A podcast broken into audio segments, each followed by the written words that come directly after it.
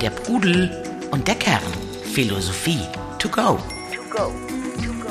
Mit Dr. Albert Kitzler und Jan Liebold. Der Pudel und der Kern. Hallo, liebe Freundinnen und Freunde der Philosophie bei der Pudel und der Kern. Hallo Albert. Hallo Jan. Wir sitzen heute endlich mal wieder in Reit im Winkel in der Bauernstube von Alberts Bergbauernhof. Draußen, wenn ich zum Fenster rausschaue, äh, reißen langsam die Wolken auf und die Sonne kommt raus. Es ist herrlich hier. Es ist sicherlich toll, wenn man so etwas besitzt, Albert. Gleichzeitig stelle ich mir vor, irgendjemand muss das hier äh, auch aufräumen, draußen die Wiese mähen, die Blumen anpflanzen. Also so ein Besitz kann sicherlich auch belasten. Ja, das ist richtig. Äh, Besitz belastet, aber vielleicht zur Klarstellung. Also das ist ja nicht mein Haus, sondern es ist das Haus der Weisheit, das Haus äh, meiner Schule, äh, Maß und Mitte. Ja, das erst einmal so äh, vorab.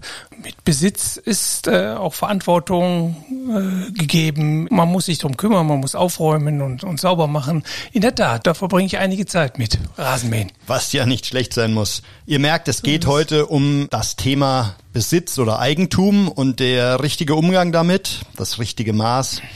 Und ich möchte einsteigen, nach der Diskussion zum Haus der Weisheit, äh, mit einem Diogenes-Zitat, der ja ein sehr spezielles Verhältnis zum Besitz hatte. Und Diogenes hat gesagt, glücklich macht der Verzicht auf Überflüssiges. Was meinte der Philosoph aus der Tonne damit? Ja, er meinte damit sicherlich auch den ganzen äußeren Besitz, äh, wie du schon sagtest, er war Mitbegründer der sogenannten kynischen Philosophenschule in der Tradition des äh, Sokrates oder sie haben sich auf Sokrates berufen. Begründer waren Antisthenes, sein Lehrer und äh, er selbst. Und diese Kyniker äh, gaben allen Besitz auf und hatten eigentlich nur drei Dinge, einen Becher, ein Gewand und einen Stock.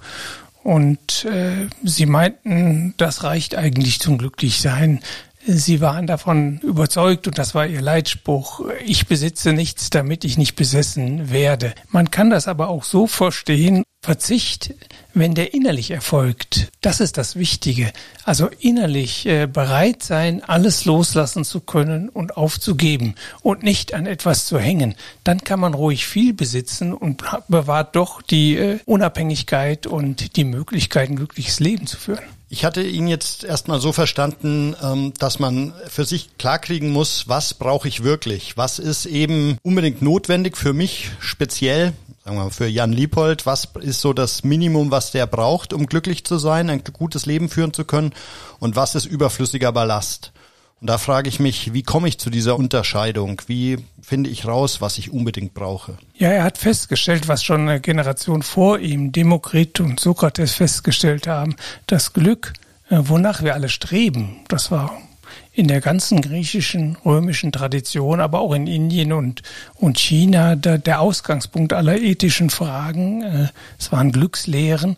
Was brauche ich zum Glück? Und die haben, äh, man hat dann festgestellt, dass das Äußere äh, zum Glück keineswegs notwendig ist. Und da waren die Kyniker eben sehr radikal und gesagt, ja, alles Glück kommt ausschließlich von innen und äußerlich braucht man eigentlich nur das, was zum Überleben notwendig ist. Mhm.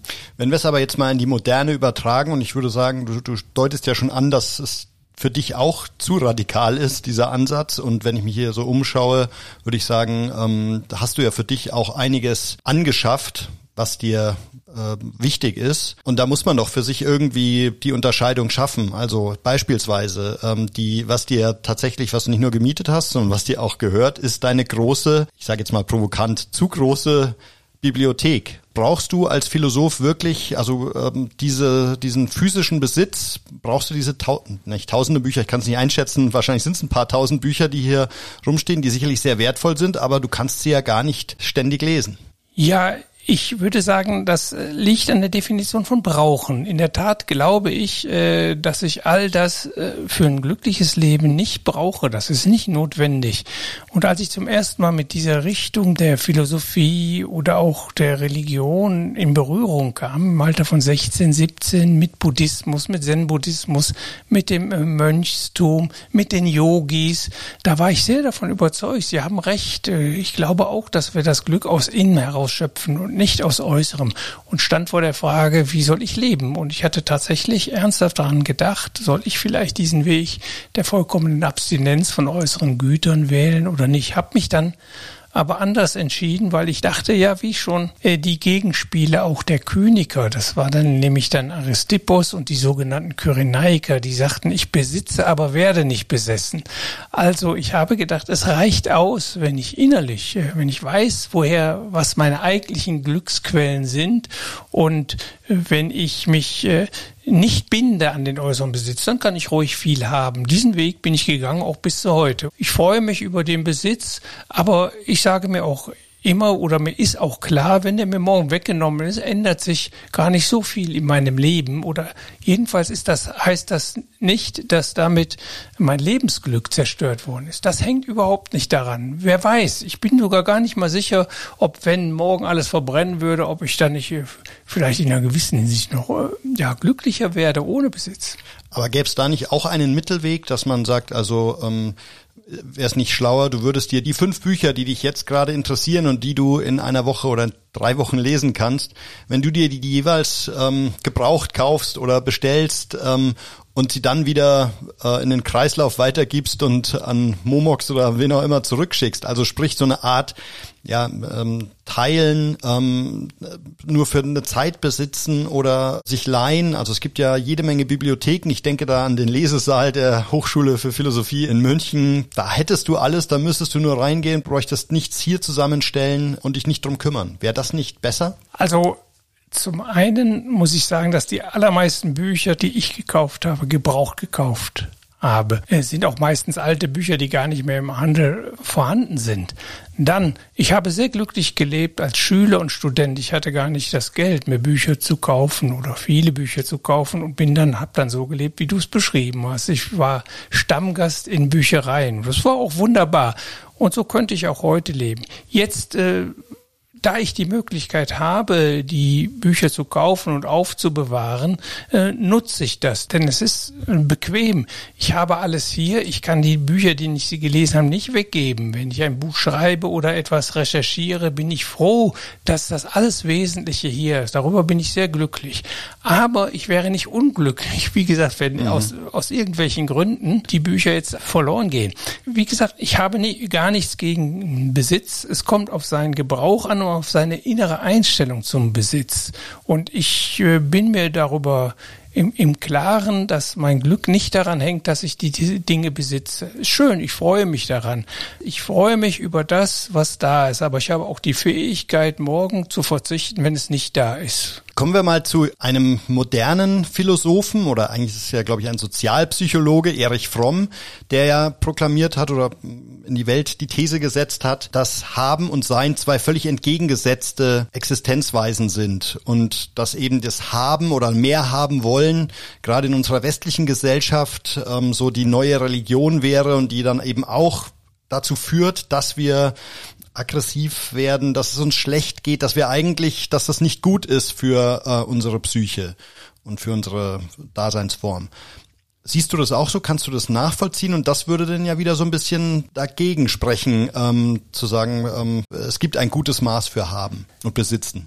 Ich glaube, das spricht nicht dagegen. Äh, was er meint, was Erich von beschreibt, ist die Faktizität. Tatsächlich ist unsere Gesellschaft darauf ausgerichtet und proklamiert, Glück liegt im Besitz ausdrücklich oder unausdrücklich ist das da. Und viele Menschen haben das verinnerlicht. Und deshalb ist seine Zustandsbeschreibung richtig. Äh, daraus den Schluss zu ziehen, also müssen wir auf Besitz verzichten, das äh, schüttet das Kind mit dem Bade aus, denn es liegt lediglich an der inneren Einstellung. Das macht auch die äh, Menschen krank. Sie glauben, der Besitz ist ein wesentlicher Bestandteil ihres Wohlgefühls, ihres Glücks. Und das führt dazu, dass eine Menge negative Eigenschaften ins Leben treten, treten können mindestens, mehr oder weniger stark und bei vielen Menschen sehr stark, wie Angst, Neid, Sorgen, Kummer, Zorn, Ärger, bei Verlust und all diese Dinge kommen damit, wenn ich innerlich fixiert bin, wenn mir der Besitz gleichgültig ist oder ich freue mich dann, wenn er da ist. Ich kann, ich kann ihn mir auch wünschen, aber ich hänge da nicht unbedingt dran. Ob sich der Wunsch erfüllt oder nicht, ist, ist mir gleichgültig. Äh, dann kommen all diese negativen Eigenschaften, wenn überhaupt nur im ganz geringen Maß, treten die ins Leben. Und diese negativen Affekte, die ich beschrieben habe, die machen, wenn sie lange im Körper sind oder im Geist, in der Seele sind, die machen dann irgendwann auch physisch krank. Mhm. Oder sie gehen ans Leben. Es gibt einen alten buddhistischen Text, der bringt das auf den Punkt. Besitz ist etwas Totes das Dasein etwas Lebendiges. Das meint mhm. Erich Fromm, genau. Das ist diese Seinsform, die, von der er Richtig. spricht, oder? Also, und das eben auch positiv zu gestalten, dieses Sein und darauf den Schwerpunkt zu legen. Ja, das Sein ist etwas Lebendiges, ist Wandel, ist Entwicklung. Äh, Besitz neigt dazu, bei Menschen, die sich darauf stark fixieren, zur Verdinglichung, äh, zu etwas Toten. Alles wird festgezurrt. Es stoppt also Bewegung, es stoppt Lebendigkeit, weil man festhält, klammert äh, und, und erstarrt. Auch das verhindert auch Resonanzbeziehungen. Das ein wesentlicher Bestandteil von Glücksgefühl ist das Erlebnis von Resonanz mitschwingen. Aber wenn ich so festgefroren bin, dann bin ich zu. Mein Inneres ist völlig vollgestellt mit Besitz oder mit, mit Gedanken zur Besitzvermehrung oder Besitzerhaltung und Sorgen, die damit verbunden sind. Und da ist gar kein Platz mehr. Das Leben geschieht, etwas Lebendiges geschieht. Und so sind auch die Personen, die, die sehr stark äh, an ihrer Karriere arbeiten, sehr stark auf Besitz und Vermögen, Vermögenserweiterung fixiert sind. Da ist kein Raum mehr, da ist auch keine Zeit mehr, äh, das lebendige Sein, der, das Hier und Jetzt äh, vollkommen zu erleben, weil intentional ist man immer auf sein, in seinen Geschäften verstrickt. Und aber dann wäre es ja die höchste Daseinsform, wenn man es schafft, beides miteinander in Gleichgewicht zu bringen, wenn ich es richtig verstehe, oder? Also weil wenn man sagt, Karriere als Selbstwirksamkeit begriffen und gleichzeitig ein Gleichgewicht hin, hinzubekommen, eben, dass es da noch etwas Zweites gibt, eben ein Sein, was eben so Resonanzbeziehungen ähm, in diesem zweiten Lebensthema mit ermöglicht. Das wäre dann etwas, was, was anzustreben ist? Das schließt sich gar nicht aus. Wenn ich mit einer inneren Einstellung wie ich wirke, ich schaffe etwas, ich helfe Menschen, ich schaffe Arbeitsplätze, wenn man mit dieser Einstellung reingeht, ich bin für andere da und soweit ich Gelegenheit habe, mich zu entwickeln, auch in der Firma nach oben zu kommen und meine ethischen Vorstellungen zu verbreiten und mit Menschen zusammenzuarbeiten, ist das wunderbar. Das Problem fängt ja dann an, wenn ich meine, äh, das und was ich da erreiche und was ich da äh, daran verdiene, dass das mein Glück ausmacht. Nicht die Wirksamkeit als solche, die ist lebendig, wenn ich mhm. mit Mitarbeitern zusammenarbeite und es gelingt uns etwas, ist etwas Schönes, das ist etwas Lebendiges. Aber wenn ich das nur tue, das ist mir eigentlich gar nicht so wichtig, ich tue es nur, damit ich irgendwelche Prämien am Ende kriege und meinen Besitz vergrößern kann, davon mir Dinge kaufen kann, Luxus Luxusgegenstände und mich darüber definiere, was ich da habe, das Haus, nicht mit meiner Tätigkeit, mit dem Dasein für Mitarbeiter, mit der Zusammenarbeit, das ist das Problem. Mhm. Ich will es nochmal äh, zusammenfassen. Ich habe da ein schönes Zitat eben von Erich Fromm gefunden äh, und bitte dich, das dann nochmal kurz auch zu interpretieren, der eben gesagt hat, wenn ich bin, der ich bin und nicht, was ich habe, kann mich niemand berauben und meine Sicherheit und mein Identitätsgefühl bedrohen. Mein Zentrum ist in mir selbst. Ja, das ist, äh, er verweist nicht darauf, ich kenne auch Erich Fromm recht gut. Also er verweist gar nicht auf die Stoiker, obwohl die ihm bekannt waren. Aber das ist ein urstoischer Gedanke, also praktische antike Lebensphilosophie. Die Stoiker sprachen von dem Ideal der Unerschütterlichkeit des Weisen und sie erreichen es, indem sie alles Äußere als weder gut noch schlecht betrachteten und sich innerlich deshalb davon unabhängig machen. Das einzig Gute ist mein guter Wille, meine Tugend, tugendhaft zu leben, gut zu leben, meine Ziele zu haben. Was ich dann im Äußeren damit erreiche, ob ich erfolgreich bin oder nicht, im Äußeren ist dann zweitrangig. Das Glück liegt einfach darin. Und daraus entstand dann auch der Begriff der inneren Burg. Wenn ich so in meinem Zentrum äh, ruhe, mit meiner inneren Stimmigkeit, äh, mit dem Wohlbehagen in mir selbst, mit meinen Wert, mit meinen Einstellungen, mit meinen Haltungen, das kann mir niemand nehmen. Das äh, ist auch unangreifbar. Da werde ich auch unverletzlich. Übrigens ein Gedanke, den wir auch im alten chinesischen Denken sehr stark finden. Da gibt es eine ganz äh, beeindruckende Parallele zwischen dem Stoizismus, zwischen diesen Gedanken des Stoizismus und der altchinesischen Philosophie. Und das meint er hier. Klar, wenn ich äh, in mir meinen Mittelpunkt habe und die Quelle meines Glücks, mein Wertzentrum, meine Lebendigkeit, äh, dann mag draußen geschehen, was will. Ich werde mich darauf einzurichten, verstehen. Und ich werde äh, meine Integrität bewahren. Und meine Integrität ist mein Glück.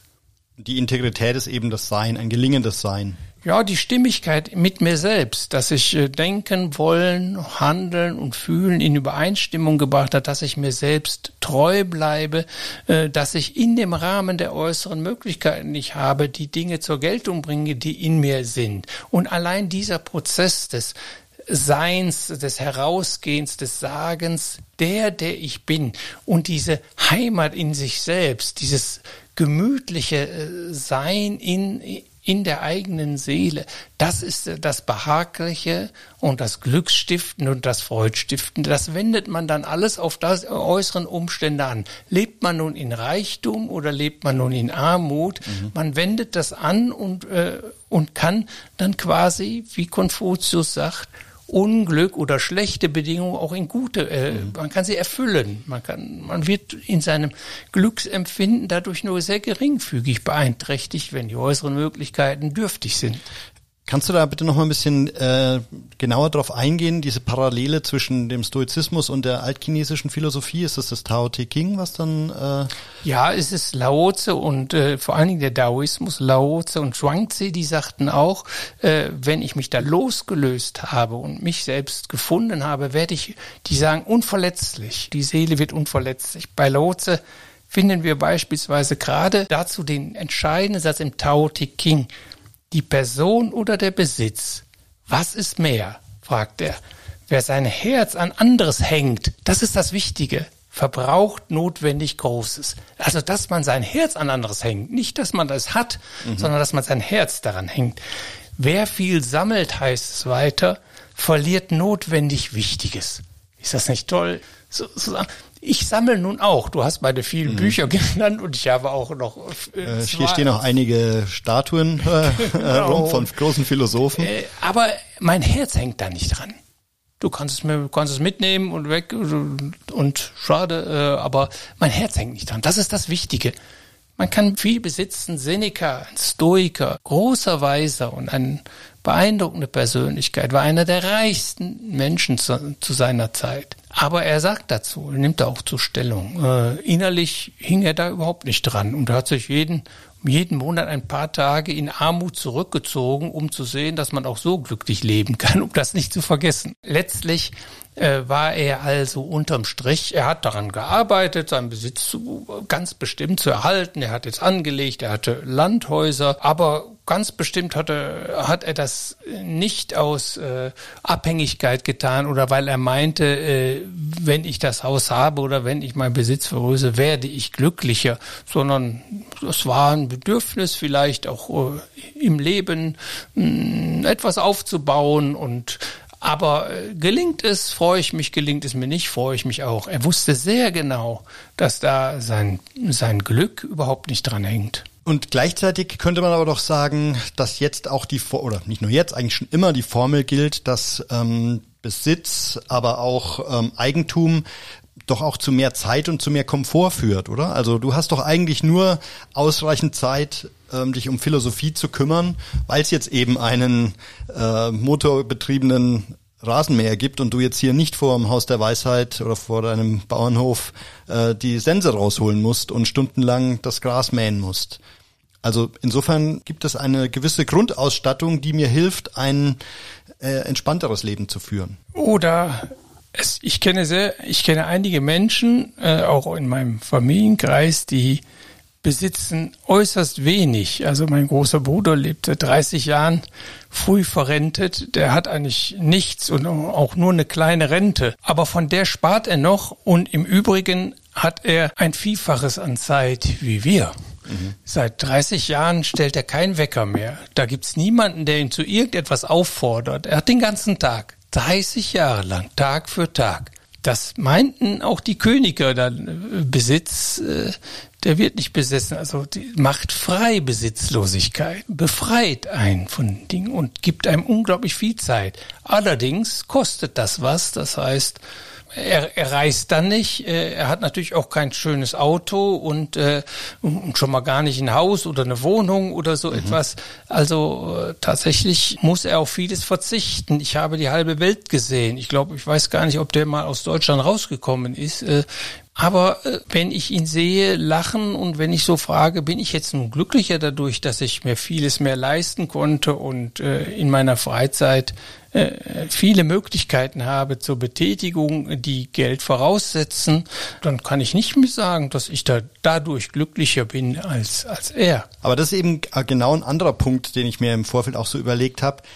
In gewisser Weise definieren wir uns ja, oder ich, sage, ich kann nur von mir jetzt mal sprechen, bis zum gewissen Grad definiere ich mich auch über Besitz. Also eben genau wie du sagst, welche, welches, ich definiere mich nicht zwingend darüber, welches Auto ich fahre, aber es macht trotzdem was mit einem, trage ich jetzt einen coolen Anzug oder ein abge, völlig abgewetztes Outfit eben. Ne? Und davon kann ich mich nicht ganz frei machen und es gehört auch so ein bisschen zu meiner Individualität, würde äh, Günter Netzer sagen, ähm, dass man eben so ein bisschen unkonventionell auch unterwegs ist. Ich erinnere da auch an deine pinke Latzhose, die du als junger Anwalt getragen hast. Und das geht ja nur über Eigentum und Besitz. Ja, aber äh, auch da ich äh, wünsche mir, ich arbeite dafür, ich kaufe mir Dinge und freue mich daran, äh, aber ich halte sie nicht notwendig für mein Glück und wenn sie da sind, freue ich mich, wenn sie nicht da sind, freue ich mich auch. Also das sind so Dinge, die, ja, ich genieße das, was da ist und das sollte man auch und dann wünsche ich mir das eine oder andere auch.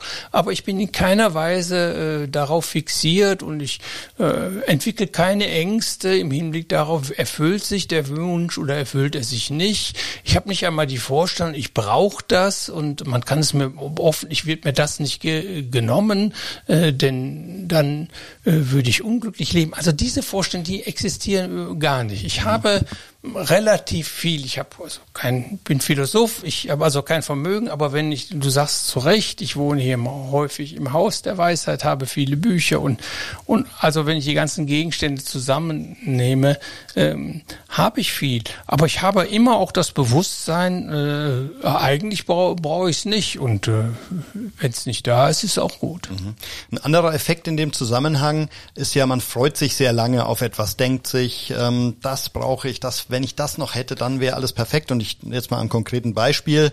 Ähm, du hast ja immer davon geträumt, wir haben es auch, glaube ich, schon mal thematisiert hier in dem Podcast, äh, dass du die Statue oder die, ja, des Wagenlenkers ähm, dir hier anschaffst für den äh, fürs Haus der Weisheit. Jetzt letztlich ist es Pallas Athene geworden, wirklich eine ganz tolle Figur, die jetzt eben äh, hier in, in einem im exponierten Raum, wo deine Symposien stattfinden, steht. Wie lange hat's gedauert? Wie lange konntest du dich erfreuen? Hast du das Gefühl, die, diese Freude am Besitz nimmt gerade schon wieder ab? Nach, was sagen wir mal, ich kenne jetzt so diesen Effekt, man kauft sich etwas, denkt sich, das neue Fahrrad, damit wird alles ganz anders. Und in, wenn du eine Woche damit gefahren bist äh, oder auch zwei, merkt man, eigentlich ändert sich nicht viel im Vergleich zum alten Drahtesel. Ja, daran sieht man so die äh, beschränkte Werthaftigkeit von äußeren Gütern. Sie bereiten einen kurzen Lustgewinn, wenn man es bekommt, wenn man, wenn es da steht, und dann nimmt er sehr schnell ab. Und er ist auch nicht tragend du kannst auch nicht sagen, ich bin jetzt glücklich, jetzt habe ich das endlich, das Auto, ich bin jetzt ein glücklicher Mensch, ich führe jetzt ein glückliches Leben aufgrund des Autos, was ich mir lange erwünscht habe.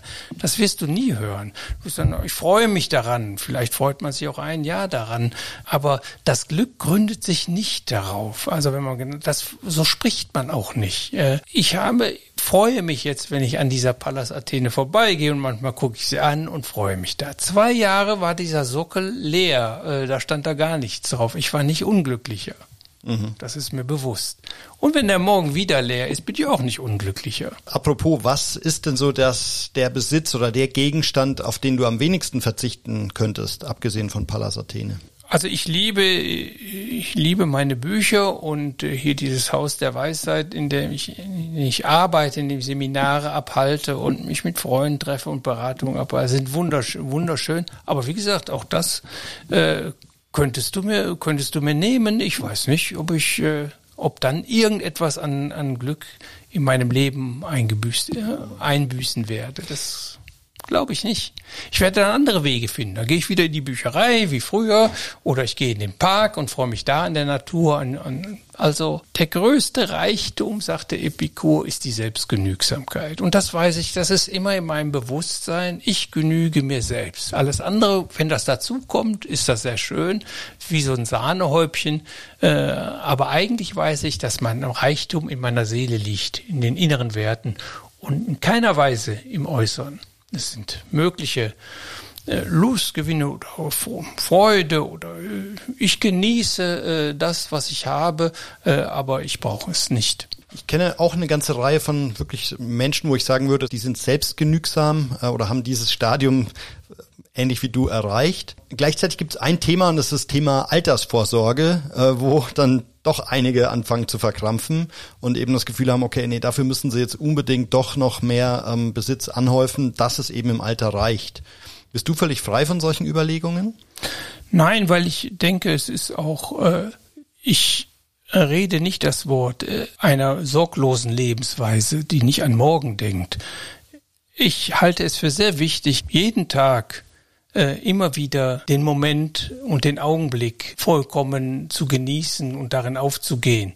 Aber keine Vorsorge für morgen zu treffen, halte ich äh, äh, halte ich auch für, für problematisch. Das, das eine schließt das äh, andere nicht aus. Es hat seine Zeit, wo ich dem an, an morgen denke. Ich mache, es macht mir jetzt keine, macht mir keine Sorgen, hat mir auch mein Leben lang wenig Sorgen bereitet. Ein bisschen drauf geachtet habe ich natürlich schon, denn äh, das Angenehme, ja, hat schon eine Qualität und ich äh, wünsche mir schon angenehm zu leben, nicht unangenehm. Aber wie gesagt, ich bin davon nicht abhängig äh, innerlich und ich mhm. weiß genau, das ist nicht die Quelle der, des wirklichen Lebensglückes. Was wäre denn jetzt noch so zum Abschluss ähm, ein, ein, zwei Tipps, die du für unsere Hörerinnen und Hörer hast, wenn man das Gefühl hat, man muss sich davon noch gedanklich noch so ein bisschen freier machen von diesem Thema äh, Besitz oder Anhäufung von Besitz und was ist, was ist das Minimum, was ist das Maximum? Wie soll, wie empfiehlst du darüber zu reflektieren? Also ich denke, man sollte sich immer wieder klar machen, sei es nun in Meditation oder sei es so in, in den ruhigen Stunden, wo man für sich ist, aber hier regelmäßig erstens, dass der eigentliche Reichtum im Innern ist, in deiner Person und das ist auch die Quelle deines Glücks, das ist und äh, immer wieder sich üben loslassen äh, ach, es ist nur Geld, was ich da verloren habe. Ach, es ist nur der Gegenstand, was ich da verloren habe. Das sich immer wieder klar machen, auch mal reflektierend. Wie viel wahres Glück habe ich denn in meinem Leben aus Besitz, aus äußerem Besitz gezogen? Wahres, tragendes Glück. Da wird man auch schnell dahinter kommen, nee, eigentlich wahres, tragendes Glück waren die und die Beziehungen, die und die persönlichen äh, äh, ja, Verbindungen, äh, die ich, äh, die und die Momente, aber es ist selten äh, ein Besitz, das ist eine, eine kleine, ein kleiner Augenblick der Freude, sich das immer wieder klar zu machen, sich im Loslassen üben, immer wieder, äh, wenn etwas Äußeres verloren geht oder wenn man Einbußen erleidet, sagen, das ist nur Äußeres, das ist nicht das Wichtigste.